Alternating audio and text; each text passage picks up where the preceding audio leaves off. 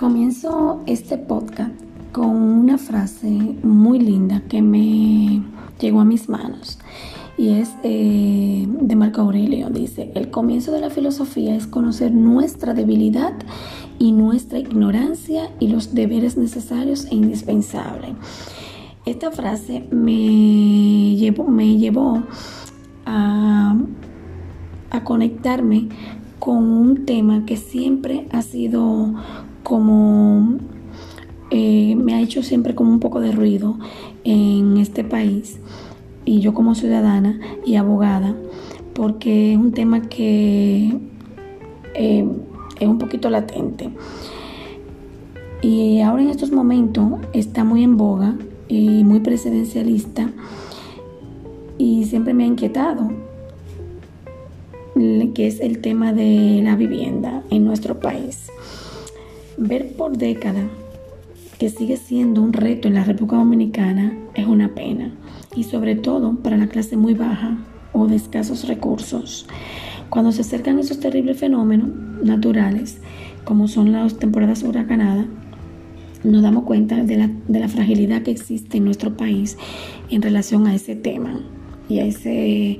eh, tema como proyecto habitacional. Inmediatamente dije, conchale, me refería a la Carta Magna de nuestra Constitución, o nuestra Constitución, en la cual hay un artículo específicamente que toca ese tema, que es el artículo 59, donde precisamente dice que será, eh, que será, que solo está plasmado, entiendo, en un papel del derecho, y donde dice que toda persona tiene derecho a una vivienda digna con servicios básicos esenciales. Y me pregunto, ¿solamente está plasmado en un papel ese artículo y no ha sido posible que ningún gobierno haya podido llevarlo a cabo como política pública? Dije, conchale, qué, qué, qué situación. Eh, ver como un Estado entiendo que debe fijar las condiciones necesarias para hacer efectiva este derecho y promover planes de viviendas y asentamientos humanos de interés social. Vemos que el acceso legal a la, a la, propiedad inmobiliaria titulada es una prioridad fundamental de políticas públicas y debe ser una prioridad para un gobierno de promover la vivienda. Y me pregunto el por qué los mandatarios de este país nunca se apropian de este derecho fundamental,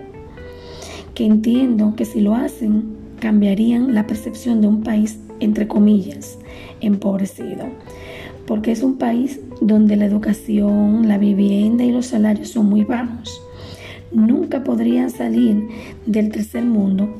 ni avanzaría en su economía y sería una utopía el desarrollo del mismo si no existe una política pública sobre lo que es el proyecto habitacional. Ahí nos damos cuenta de que estamos muy frágil en esa situación. Y yo entiendo y veo cómo la población más excluida, que son los ciudadanos de bajos recursos, celebra con una algarabía y creen que cuando un presidente hace mucho alarde de que está inaugurando proyectos de viviendas habitacionales, entiende que ese mandatario está haciendo un favor. Al parecer, ignoran que es un derecho que le existe como ciudadano y que es un derecho fundamental que está en, la, nuestra constitución y que el mismo, o sea, los, los ciudadanos y el pueblo, está, está consagrado en la constitución ese, ese derecho y que el ciudadano aporta para ese proyecto con sus contribuciones a través de impuestos internos. Al mismo tiempo, desconoce al parecer que existe una ley que trata este tema e, y manda a un gobierno, eh, que es la ley 1-12 de la Estrategia Nacional de, Derecho, de Desarrollo 2030, la cual insta a un gobierno a que se establezcan que se debe propiciar urbanizaciones de terrenos en terrenos estatales para un desarrollo de proyectos habitacionales, tanto en la zona urbana como rural, de acuerdo al plan de reordenamiento territorial. vemos como hay un déficit habitacional en nuestro país que debería ser de vital importancia,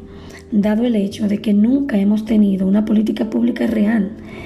para encarar este gran problema, que cada día empeora y cuyo déficit es alarmante y se, y se agrava vertiginosamente. Entonces, mm, ese tema de la vivienda siempre ha sido uno de los puntos más importantes y neurálgicos en nuestro país y es un drama social. Es en una sociedad civilizada se requiere de un análisis y búsqueda de soluciones dentro de parámetros de una población